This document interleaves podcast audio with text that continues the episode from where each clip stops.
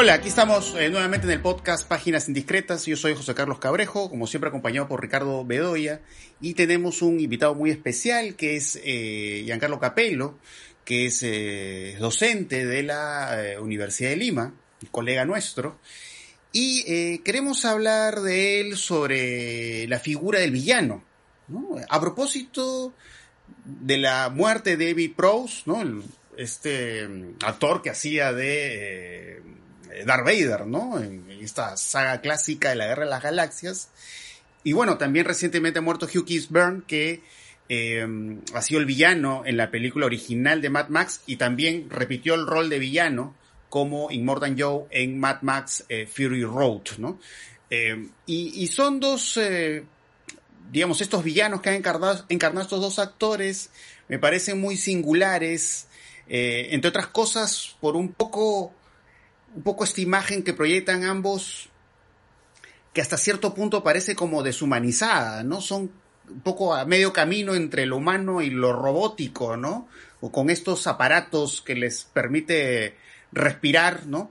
Y bueno, en el caso de, en el caso del personaje de Vader, bueno, poco la forma en que se va desarrollando el personaje sí nos hace ver ah, al final del regreso del Jedi su lado más humano, ¿no?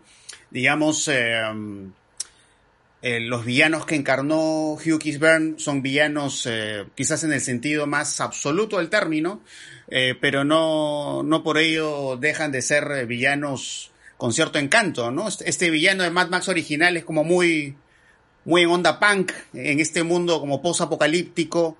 Y bueno, es la presencia visual de, de Hugh Mad Max Fury Road, todo este diseño de vestuario que es impresionante en esta película de George Miller, hace que un poco, claro, nos hace pensar, pensar en el villano no solo en, digamos, en su movimiento, su actuación, sino en su presencia, ¿no?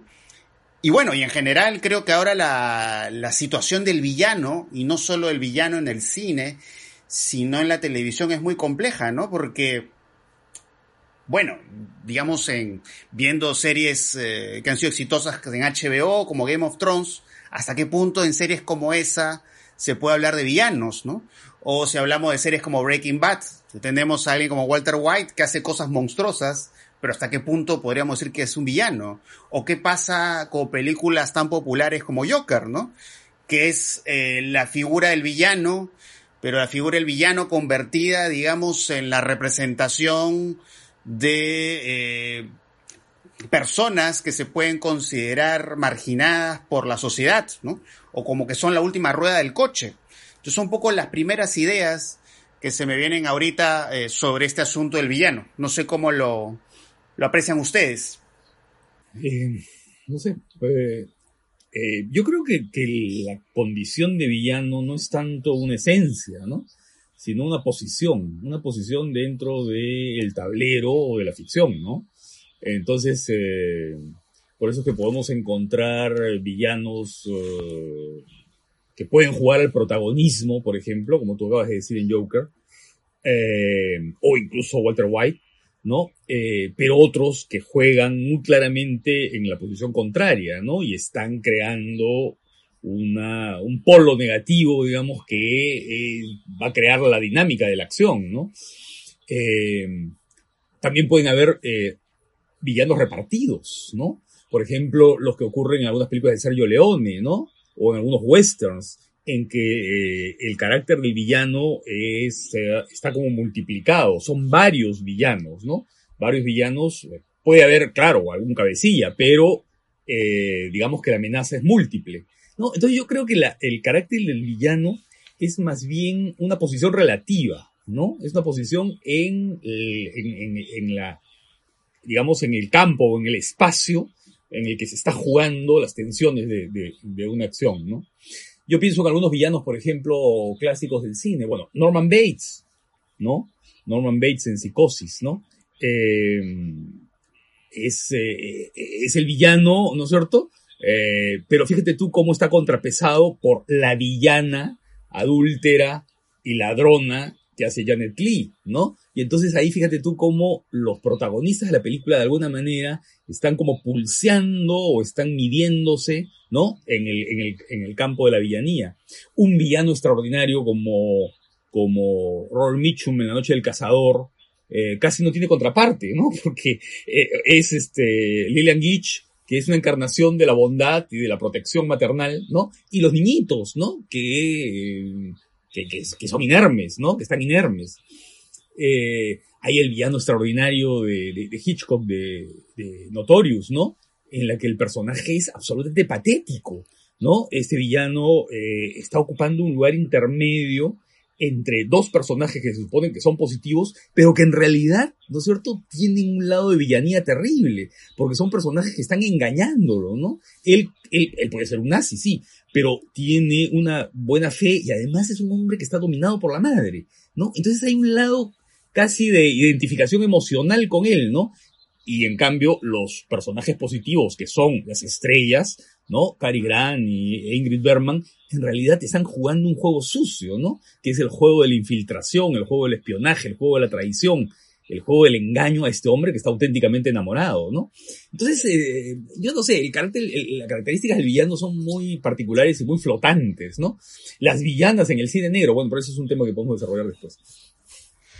Sí, yo eh, coincido en que la figura del villano parece más cerca de configurarse como una entidad móvil, ¿no? Antes que eh, algo que pueda leerse desde una sola trinchera. Ricardo mencionaba esas, estos múltiples, estas múltiples valencias que pueden adquirir los villanos incluso dentro de una misma historia. Y a mí me viene a la cabeza esta de las primeras series de HBO eh, que se llama Oz, que ocurre en un centro penitenciario y absolutamente todos los que participan en esa serie, eh, todos los personajes son, son villanos, son violadores, son asesinos, es, digamos, la, la, casta más abyecta de la sociedad que podrías imaginar.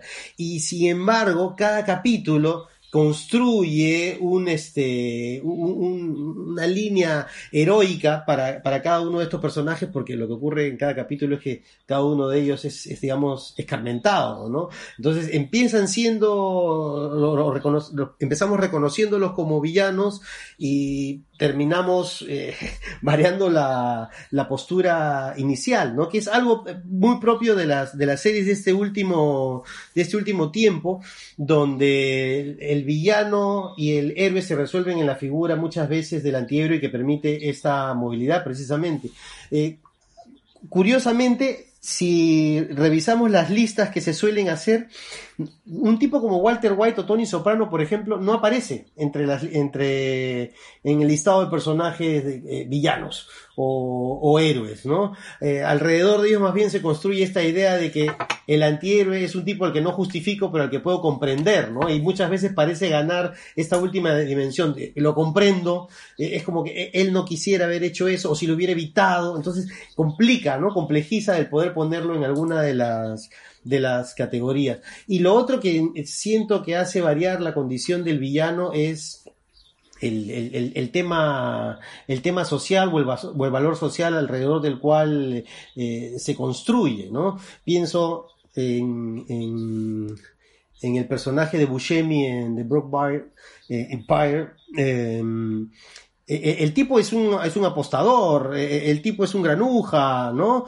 Este, es, malo, pero conforme van apareciendo tipos más malos que él, él, va volviéndose bueno, ¿no? Este, o, puedes tener a un carterista, ¿no? Y es el malo, pero aparece un violador y deja de ser el, deja de ser el malo y empieza a ser el sujeto atendible o digno de, heroísmo, ¿no? Entonces, sí, coincido plenamente que es complicado definir a, un villano porque hay muchas cosas que se cruzan. Es más, tengo la sensación de que algunos personajes que, que veíamos antes como villanos, hoy, este, podrían resultar eh, sujetos con algún perfil atendible, ¿no?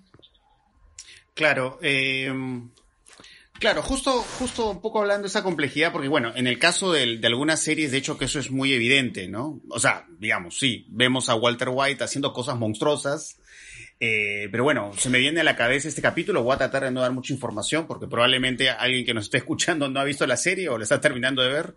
Y bueno, pues será un gran spoiler, pero bueno, este, este famoso capítulo de Breaking Bad de Osimandias, eh, hace pues un retrato de Walter White eh, sumamente humano y, sobrecogedor, ¿no?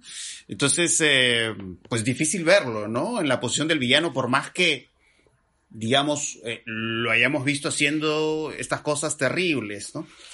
Eh, pero un poco también esta posición de Walter White como de alguna manera contrapuesta al, al personaje Hank, ¿no? Que es el tipo que trabaja para la DEA, ¿no? Eh, y un poco como esta idea de la contraposición del personaje que está en, en, el ámbito del orden y el otro personaje que está en el ámbito de la ilegalidad, de pronto nos lleva a otras contraposiciones muy curiosas, ¿no? Estoy pensando, por ejemplo, eh, no, no el Joker último, sino el Joker de Heath Ledger en El Caballero de la Noche, ¿no? Un poco esta idea también, muy inspirada también en el material original del cómic, eh, del, de alguna manera del, del héroe, el villano en el mundo de los superhéroes, como que en el fondo, a pesar de esta aparente contraposición, son como complementarios, ¿no? O un poco como Jano, como las dos caras de una misma moneda, ¿no? Son como freaks, son seres eh, alternos. Eh, y en eso encuentran de alguna manera su igualdad, a pesar de que, claro, ¿no? Tienen, digamos, objetivos que se cruzan y se contraponen. Y, y, habla eso justamente también, al menos en particular en estas películas que juegan con el mundo DC o con el mundo Marvel, encontramos esas complejidades, porque ahora, poco mencionando eso, también estoy pensando en el personaje Thanos, ¿no? El, villano de las películas de Marvel, ¿no? Eh, Endgame, Infinity War, en los cuales también vemos que Thanos tiene eh, una dimensión también muy humana, ¿no? O sea, él, él, quiere cosas que pueden parecer terribles, pero vemos que sufre, ¿no? O sea, él cree que es su deber hacer esas cosas tremendas, genocidas, pero sufre en el camino. Eh, y un poco en, en Infinity War vemos esta ruta de Thanos que es prácticamente el recorrido del héroe. Esa es otra cosa curiosa, ¿no? Ver quién sería el villano haciendo, digamos, los pasos o pasando por los estadios típicos del héroe.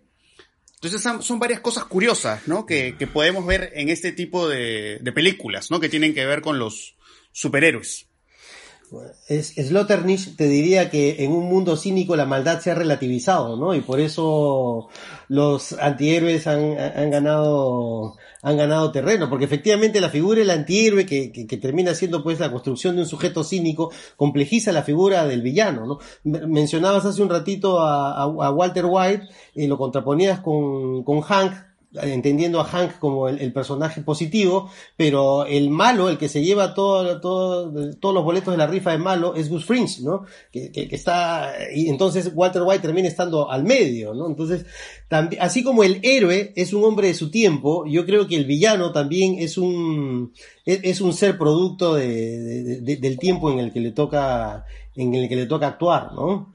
Y además de los imaginarios de una época y de la sensibilidad que tengamos y de las formas, eh, digamos, de percibir determinados comportamientos que son, están muy arraigados con un tiempo, ¿no? Porque el propio Batman, ¿no? El propio Batman lo podemos ver como un personaje este, filofachista, ¿no? Ese personaje que de pronto decide, este, no sé, pues tomar la justicia por sus manos y que incluso problematiza esa situación, ¿no? En las películas de Nolan, ¿no? Eh, cuando ese personaje no necesariamente es así, no siempre fue así o no siempre fue leído así. El personaje ha ido evolucionando evidentemente tanto en, la historieta como en la, en la representación eh, en diferentes películas, ¿no? No es el mismo el de Tim, Bar Burton que el de, Nolan, ¿no? Eh, o la posición de la mujer, las villanas, ¿no? Las villanas que son... Que bueno, de, alguna manera tuvieron esa, esa representación tan importante en la época del cine negro, ¿no? Y en general, y en, y en el neo, en el neo cine negro también, ¿no es cierto? Eh, no sé, Kathleen Turner, por ejemplo, en Cuerpos Ardientes, ¿no? Para no hablar de las clásicas de, no sé, pues de Joan Crawford a Barbara Stanwyck, ¿no? Pero claro, tú las ves ahí como unas arpías o como unas mantis religiosas, ¿no? Pero de pronto nuevas lecturas nos pueden permitir verlas como mujeres con agencia, ¿no? Como mujeres que tienen una personalidad y una presencia y una eh, capacidad para uh, tomar decisiones que en ese momento no eran vistas como propiamente femeninas, digamos, entre comillas, ¿no? Entonces, eh, yo creo que, que, que, eso hay, ¿no? Y creo que tu cita esa sobre el cinismo eh, explica muchas cosas, ¿no? Eh, la maldad de antes no es la maldad de ahora, ¿no? Y, las ambigüedades morales eh, se imponen, ¿no? Eh, sí, sí, justo hablando de las de las Femme Fatal, ¿no? Hace, hace poco justo vi una película de, de Siotmak, que es Chris Cross, ¿no? Que Ivonne de Carlo hace de la Femme Fatal, ¿no? Y claro, digamos, este lado tan calculador de su personaje, digamos, de pronto, poco que le tienes fe al comienzo del personaje, pues, después va descubriendo que hay todo este juego como muy tramposo eh, de su parte. Eh, entonces, nos sale que, claro, en, el caso de los personajes femeninos, eh, muchas veces pues aparecen estas villanas que son sumamente complejas. O pienso en Gone Girl, ¿no? El, personaje, la chica, ¿no? Y, nos va sorprendiendo cada vez más su capacidad, pues, para enarbolar toda una estrategia para finalmente reducir un hombre, pues, a un objeto de, de, su propiedad, ¿no? Casi como si fuera, pues, un mueble o algo así, ¿no? Em, entonces sí, eh, por, el lado no de las mujeres y la, posición, vamos a decir, de la villana, hay pues de hecho cosas muy, muy interesantes, ¿no? Tanto desde lo que podríamos encontrar en efecto, como bien lo mencionaba Ricardo, la figura de la fe fatal en el cine negro, hasta lo que vemos en alguna de estas, estas nuevas películas.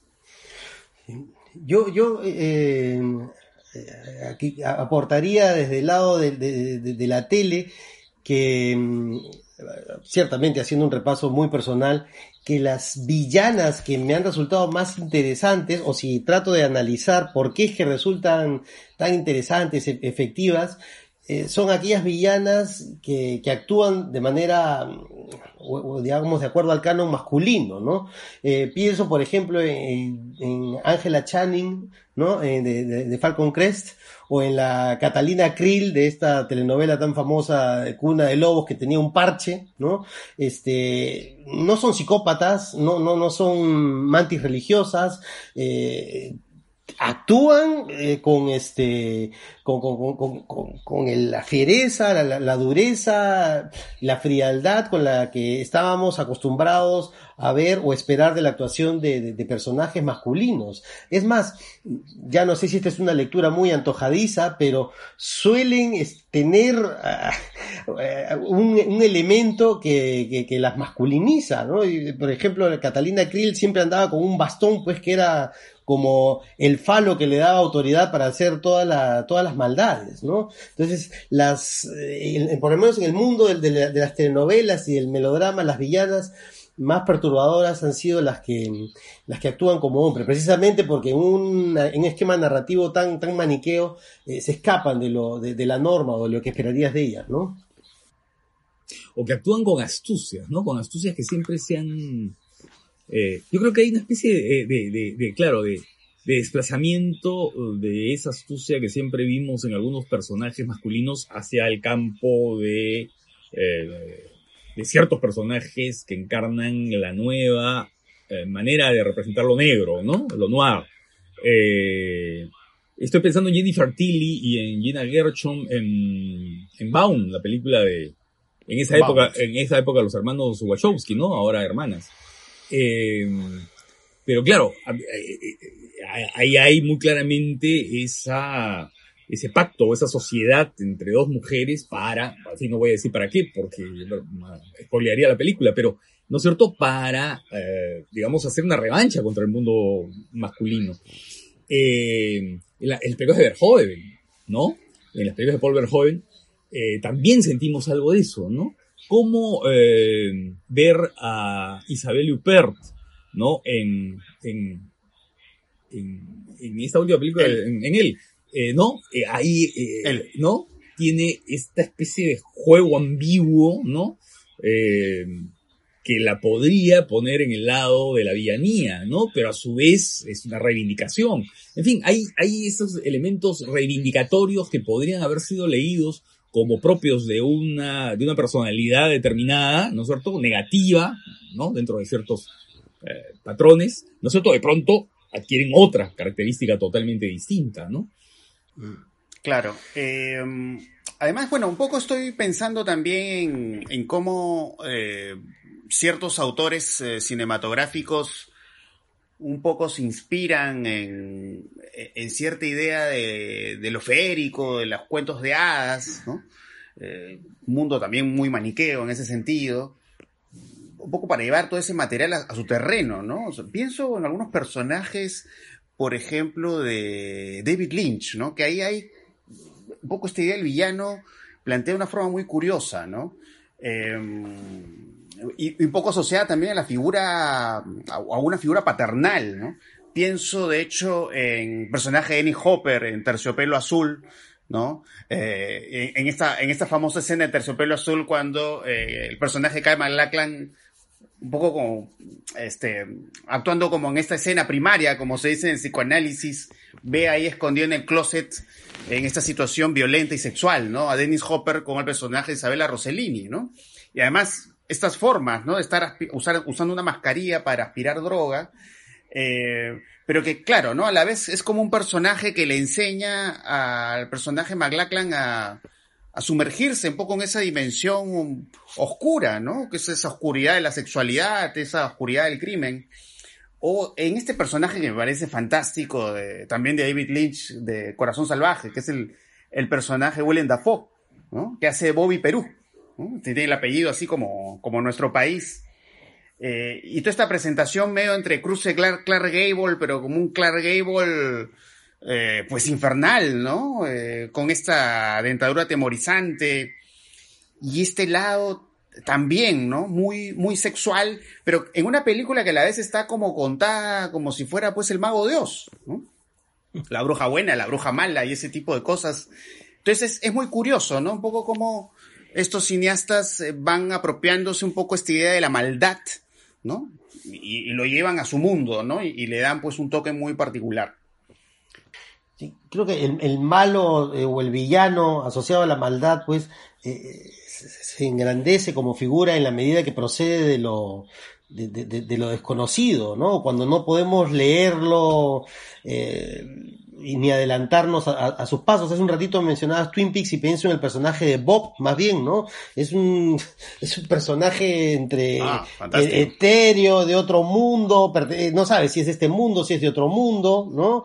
Em, a mí me gusta mucho como villano Kilgrave, que es el, villano de Jessica Jones, que es capaz de leer la, la mente, ¿no? Este, no es que leer la mente sea algo, este, que no se haya visto antes, pero la manera como se aborda el, el, tópico de la lectura de mentes allí hace que no, no tengas ni siquiera eh, una idea de por dónde va a ir las cosas y la sensación de, de ascuas y de, angustia eh, aumenta, aumenta notablemente, ¿no?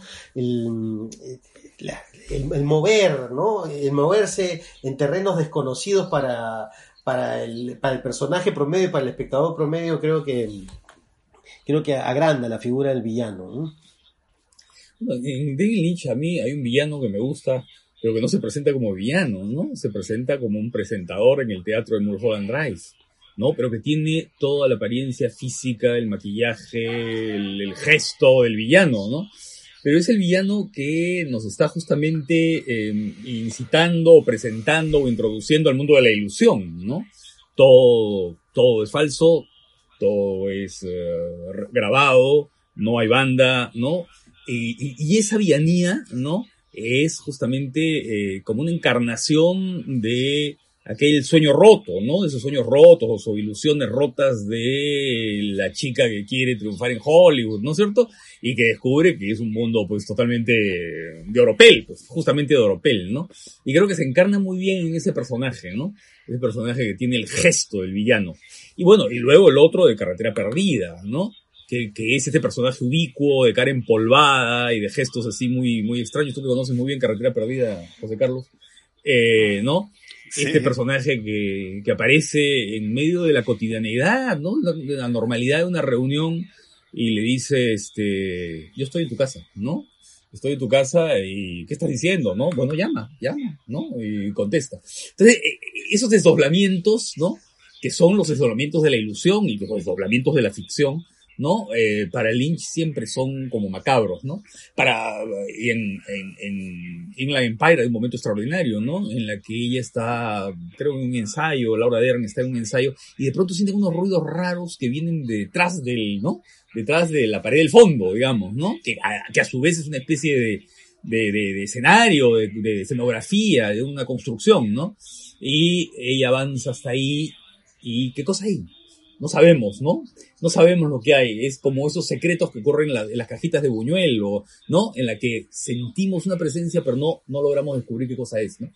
En David Lynch eh, creo que eh, eh, esa villanía es, es como una especie de, de presencia oscura e inexplicable, ¿no? Y que siempre tiene que ver con la idea de la fantasía de la ilusión representada, ¿no?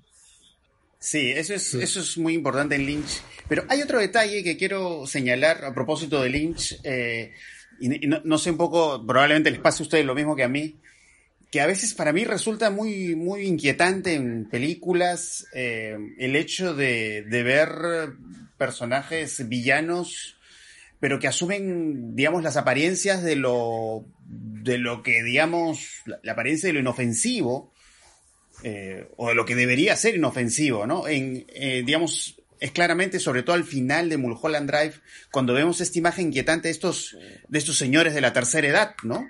Que persiguen al personaje de Nomi Watts. Eh, y claro, al comienzo parecen ser como unos, unos viejitos dulces, ¿no? Encantadores, eh, y sale, digamos, esta dimensión terrible. Y eso un poco también nos lleva a, digamos, otros personajes con imágenes también aparentemente inofensivas que eh, terminan haciendo cosas terribles, ¿no? Justo hace, hace poco vi en, en, Prime Video una película que no veía desde niño, que se llama Los, los, los Niños del Maíz, ¿no? Que es una película de niños asesinos, ¿no? Y, una película muy contada bajo las coordenadas del, del folk horror.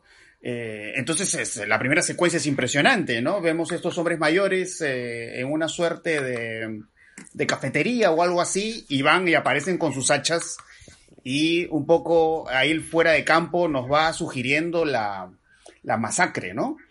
O de pronto las figuras de animales domésticos, ¿no? Pienso en otra película que también inspirada en Stephen King, ¿no? En Cuyo, ¿no? la, la idea de la mascota del perro que se convierte pues en un en un ser eh, sediento de sangre, ¿no? Y, y, estas, esta clase de personajes, ¿no? Que digamos sacan de lugar, ¿no? La, apariencia de lo que normalmente no nos, no nos podría hacer daño, ¿no? Bueno, también está el personaje de, hablando de Stephen King, de adaptaciones, está el personaje de Cementerio de Animales, ¿no? El personaje de Fred Wynn, ¿no? Este, el vecino, ¿no?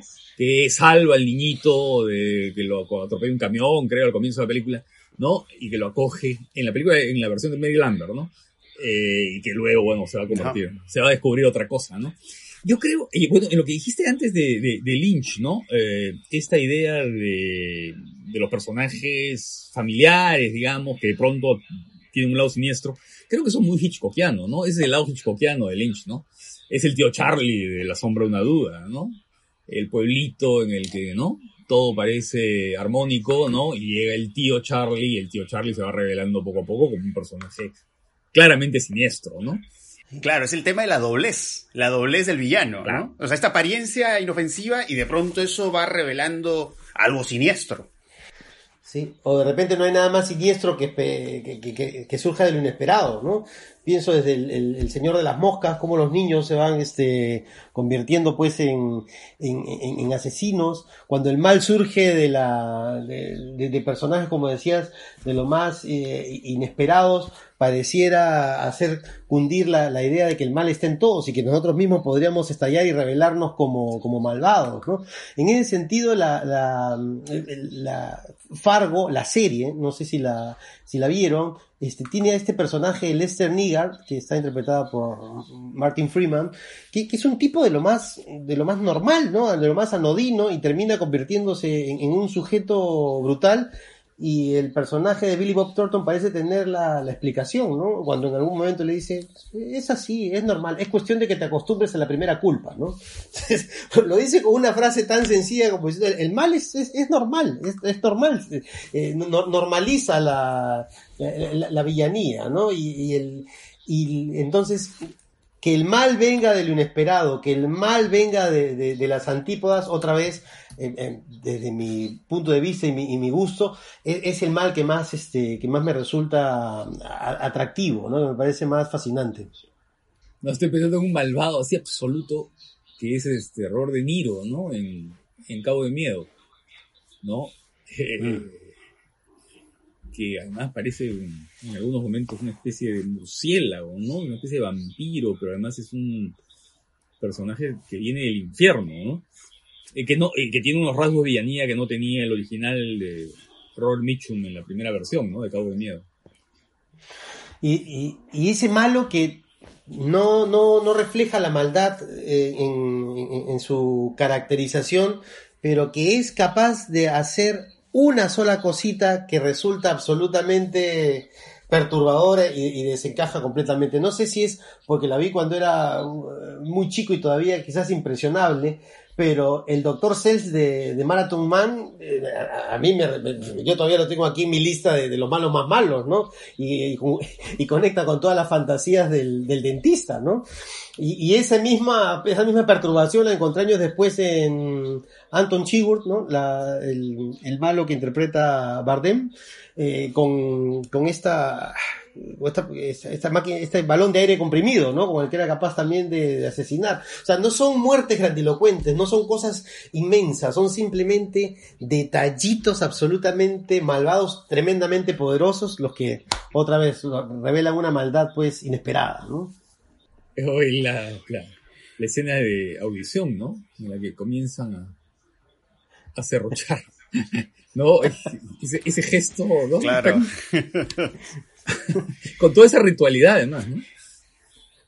Claro, porque, o sea, un poco los villanos también, claro, cómo son reconocibles a partir de, detalles, ¿no? Pero claro, en la, claro, Ricardo hace referencia a la secuencia final de, audición, ¿no? La película de Takashi Miike, que además, bueno, Takashi Miike, este día el villano, la villana le cae perfecto porque es un tipo muy sofisticado en su, en su visión de la crueldad, ¿no? Eh, y además un poco el, personaje la chica que va cortando por partes este hombre, no voy a decir cómo, porque probablemente alguien no la ha visto y quiera ver la película, ¿no? Va haciendo un sonido raro ella, ¿no? Hay un sonido agudo ahí, extraño que ella va haciendo. Pero un poco me remite a, a otras eh, escenas que recuerdo del, del, cine japonés, ¿no? Estoy pensando en esta película de Sion Sono, eh, El Club de Suicidio, ¿no? Que también es una película sobre personajes eh, infantiles eh, metidos pues en cosas turbias, cosas oscuras. Eh, y hay este niño que tiene una voz así extraña que llama por teléfono, ¿no? y que es como, tiene como una suerte de carraspera o de tos. entonces, a veces los villanos tienen su encanto por detalles mínimos, ¿no? O incluso en caso de las series, estoy pensando en este personaje Negan de The Walking Dead, que parte del encanto está en el, en el bate este que usa, ¿no? Que tiene como unas púas, ¿no? Y que además él trata su bate como si tuviera vida propia, fuera una suerte de vampiro sediento de sangre, ¿no? Es, es un villano buenísimo el de, el de Negan. Sí, cuando el, villano es, es, el, es, el arma, ¿no? Porque en el caso de Negan, el bate, que incluso tiene nombre, que es Lucy, Lucille, eh, es él. Sin el bate, Negan no, no es Negan, ¿no? Y hay, y hay también, eh, digamos, villan, objetos, ¿no? Objetos que pueden tener una villanía, ¿no? Estoy pensando en las redes sociales ahora, ¿no? Eh, en las películas de terror que se, que se vinculan con el, con el miedo, ¿no? Que nos causa el, digamos, el descontrol que puede tener, ¿no es cierto? El hacer amigos, o el conversar, o el chat, o no sé qué. ¿No? Pero que en realidad eh, eso está materializado en un objeto, ¿no? Eh, o como el cassette de la película de Kiyoshi Kurosawa, ¿no? Eh, este cassette maldito, ¿no?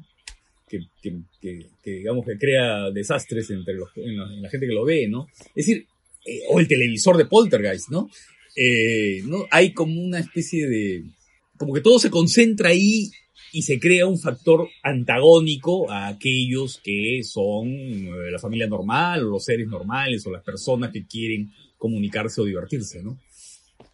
Bueno, Black Mirror es eso, ¿no? bueno, esta película. Black Mirror es eso. Ah, bueno, claro, Black Mirror. Es la tecnología, es, el muy interesante lo que. Sí. Sí, la tecnología es el, el camino al desastre, es el camino al al mal, ¿no? Eh, pero es curioso lo que mencionas, Giancarlo, ¿no? Porque claro, un poco hablando de, justo Ricardo mencionaba estas películas japonesas, estoy pensando en esta película que se llama Cairo, de Kiyoshi Kurosawa, donde justamente la, la, internet, la internet es la presencia villana, ¿no? Y que se va llevando eh, la vida de estos, de estos jóvenes. Eh, y que, claro, un poco estas visiones, estas películas de terror japonesas entre, hechas entre los 90 e inicio del 2000, dialogan muy bien con lo que ahora vemos justamente en una serie como Black Mirror, ¿no? Obviamente con registros eh, muy diferentes, ¿no? Porque incluso, incluso si vemos un documental como El Dilema de las redes sociales, que bueno, no es ficción, pero bueno, la visión de las redes sociales es absolutamente villana, ¿no? Es el gran antagonista de nuestra vida, ¿no? A menos de la perspectiva de ese documental. Yo estaba, eh, yo estaba cruzado, eh, en vez de cuando mencioné lo del cassette es en el aro, claro, ¿no? No es en la que Yoshi Kurosawa, en Yoshi Kurosawa es el sí, internet. Sí, claro, claro. Es internet. claro. Hideo, Nakata, Hideo Nakata. Nakata. claro. Y habría que jalar ahí al, anillo del Señor de los Anillos, ¿no? Es, es, el otro objeto malvado, hay que destruirlo además. Exacto. Ahí está el mal, concentrado en ese objeto, ¿no? Es más, la razón de ser del anillo es el mal, porque tiendes a eh, según Tolkien, pues a, succionar el bien de las personas y convertirlo en mal, ¿no? O los objetos que son o los objetos que son usados por los malos, ¿no? Desde el espejo de la bruja que le dice espejito, espejito, ¿no? ¿Quién es la más bella? ¿No? Hasta generalmente las sortijas que usan los brujos, hechiceros en esas películas de, ¿no es cierto?, de fantasía medieval, ¿no? Mm qué bien interesante el, malvado en relación con los objetos con los que se rodea, ¿no? Sí, y es curioso también un poco mencionando el asunto del terror, ¿no? Porque estoy, estoy pensando, claro, en estos, en estos famosos uh, personajes de, las slasher, ¿no? Estas películas de asesinos en serie, eh, eh, que, que, además es un subgénero del terror donde eh, encontramos en, esta visión del mal matices muy curiosos, ¿no? Porque claro, tienes este personaje como el de Freddy Krueger, ¿no? En las películas de Pesadilla en la calle Elm, ¿no? Que es este personaje que, claro, hace el mal, al menos en la gran mayoría de películas, con mucho humor, ¿no? Y además con este juego como carnavalesco de múltiples referencias a la cultura popular, eh, a diferencia, claro, no sé, de un Michael Myers, ¿no? El, el personaje de John Carpenter que es que es esta maldad mucho más concentrada, esta, esta maldad, digamos, de, de estar simple y llanamente observando, eh, pero no, no hay palabra que medie ahí, ¿no? Y poco ya, personaje como Jason es más la copia de, la forma Michael Myers, ¿no? Em, y claro, ¿no? digamos, ahí se encuentran registros eh, muy, muy, curiosos y muy distintos a la vez, ¿no? Ese ya es el, eh, Y bueno, hubo. Sí. ese es el, villano que surge de la desviación, ¿no? ya entras en el terreno de la, de la psicopatía y el, y el tipo termina siendo un antagonista o un, o un malvado porque no procede como se podría eh, eh, esperar, ¿no? Y se convierte ya en el, en, el monstruo, ¿no? Porque es una, una, aberración.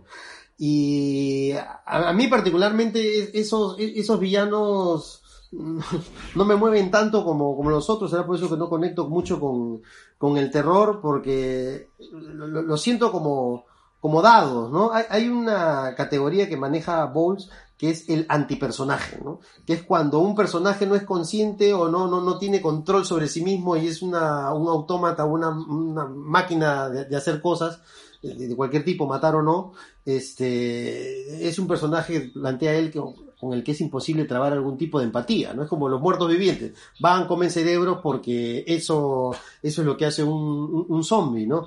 A mí ese, con ese tipo de, de, malvado, por ejemplo, no, curiosamente no, no, empato, no, engancho mucho. Me parecen más ricos en, en, términos de cómo se construyeron, ¿no? O, o, qué traumas están, este, sociales están encarnando, ¿no? Por alguna manera la palabra monstruo viene de mostrar, ¿no? El monstruo es el producto de, todo lo que hemos hecho. Por ahí me parecen a mí más, más interesantes. Claro. Ahora, hay un detalle curioso con estos personajes de, terror, ¿no? También es el hecho de que, de que, bueno, ¿no? Lo que muchas veces pasa en, estas películas de slasher es que son los monstruos son seres eh, represores, ¿no? suelen, quitarle la vida a personajes que se están drogando, que están teniendo sexo, la están pasando bien, ¿no?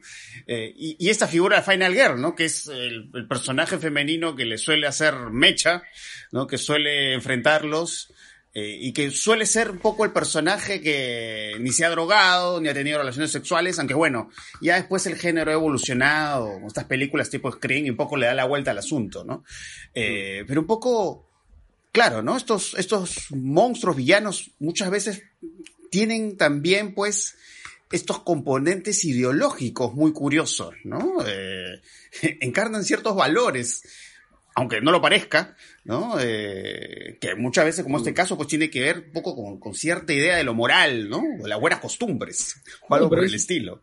Pero es una reacción a de los años 70, ¿no? Después de la era de los hippies, las libertades, de ir al campo, de vivir la comunidad en el, esa especie de arcadia rural, ¿no? Y lo que viene es lo contrario, pues, ¿no? Vas al campo y ahí te vas a encontrar con un cuchillo, con un hacha, ¿no? Y claro, era... Mm era un poco la incitación, oye, no vayas a campo, anda a trabajar a Wall Street, ¿no? O sea, ya este millonario. Claro. La reacción conservadora. La reacción conservadora, claro. La que, la que después, la que generó a Reagan, ¿no? A Ronald Reagan en el poder, ¿no? La que llegó en el año 80, ¿no?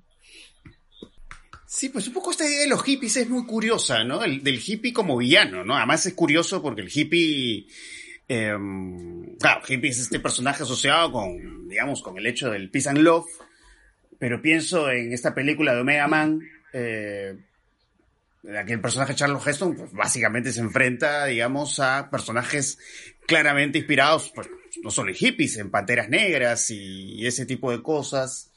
O en una película como The Crisis, ¿no? Este, la película está George Romero, donde estos personajes como infectados tienen toda la pinta y toda la apariencia de hippies, ¿no? Entonces es un poco esta idea de reprimir, ¿no? Aquello que se sale del orden, del, patrón establecido. otra cosa que tiene de, de, fascinante el villano es la, la, astucia, ¿no? Mientras nos supere, ¿no? Este, probablemente se haga más encantador, ¿no? Pienso en el personaje de John Doe de, eh, de Seven, ¿no?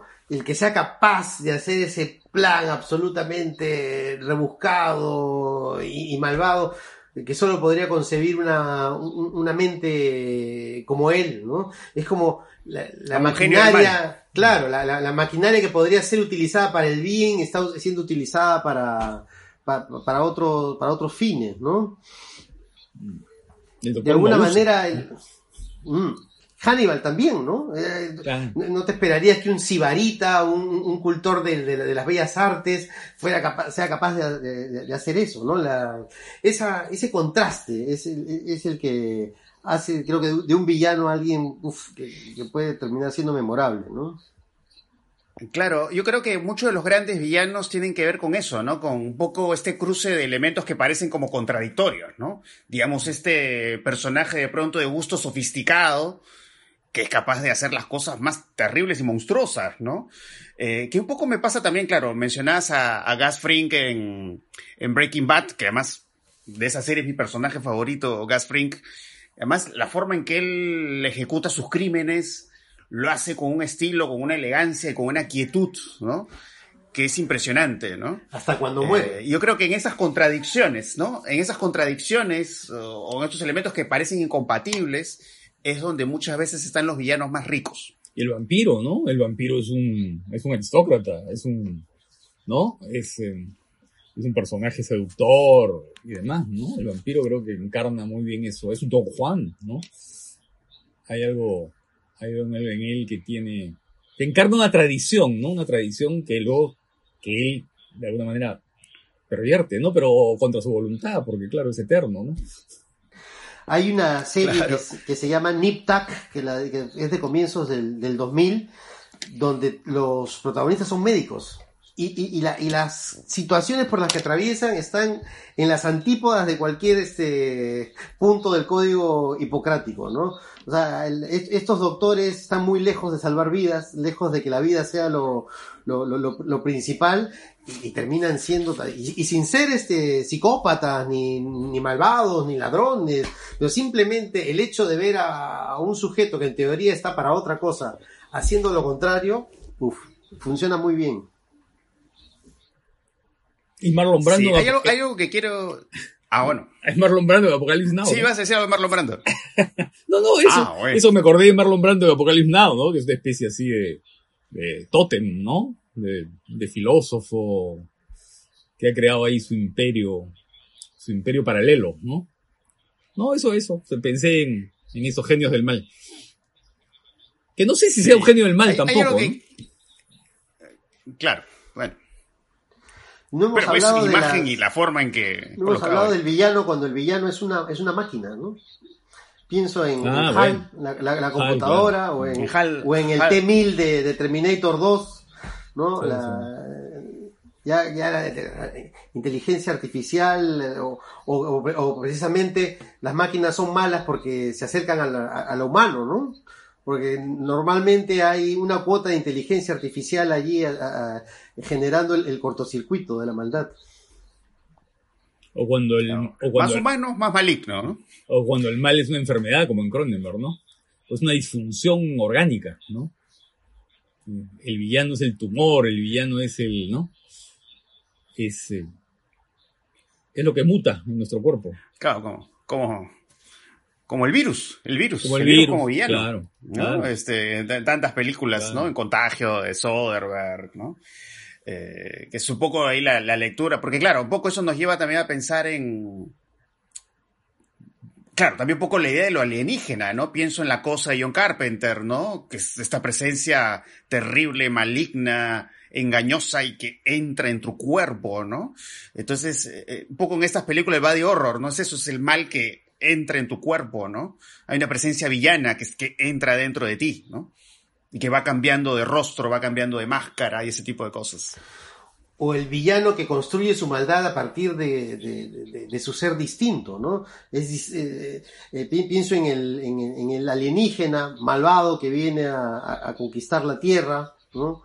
Este, o, la, o cuando en la, propia caracterización de los, de, los, de los villanos, ¿no? Es el, el que se escapa del statu quo, es el que no tiene el mismo color de piel, es el que proviene de cierta región, ¿no?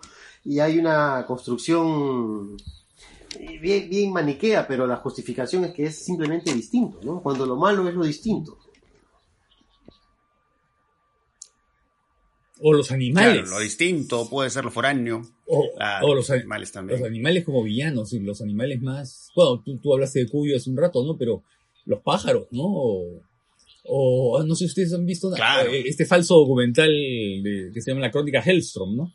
Donde imagina un mundo en que los insectos destruyen, destruyen, destruyen el hábitat, destruyen el medio ambiente, destruyen la humanidad, ¿no?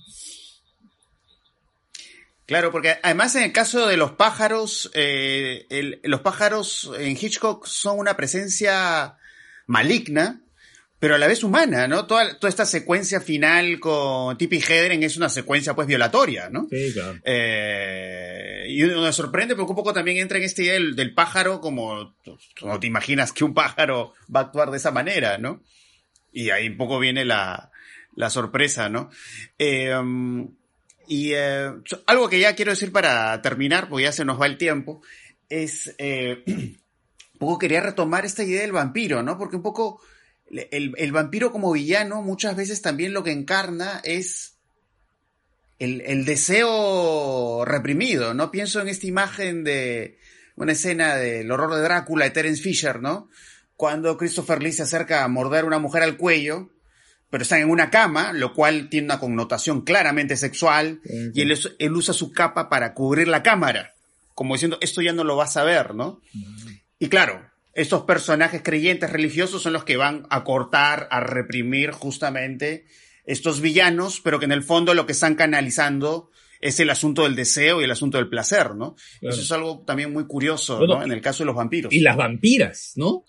Y las vampiras en, las claro. Vampire Lovers, ¿no? o, en Vampire claro, Lovers, o en Lujuria para un vampiro, la película de Jimmy Sangster, ¿no?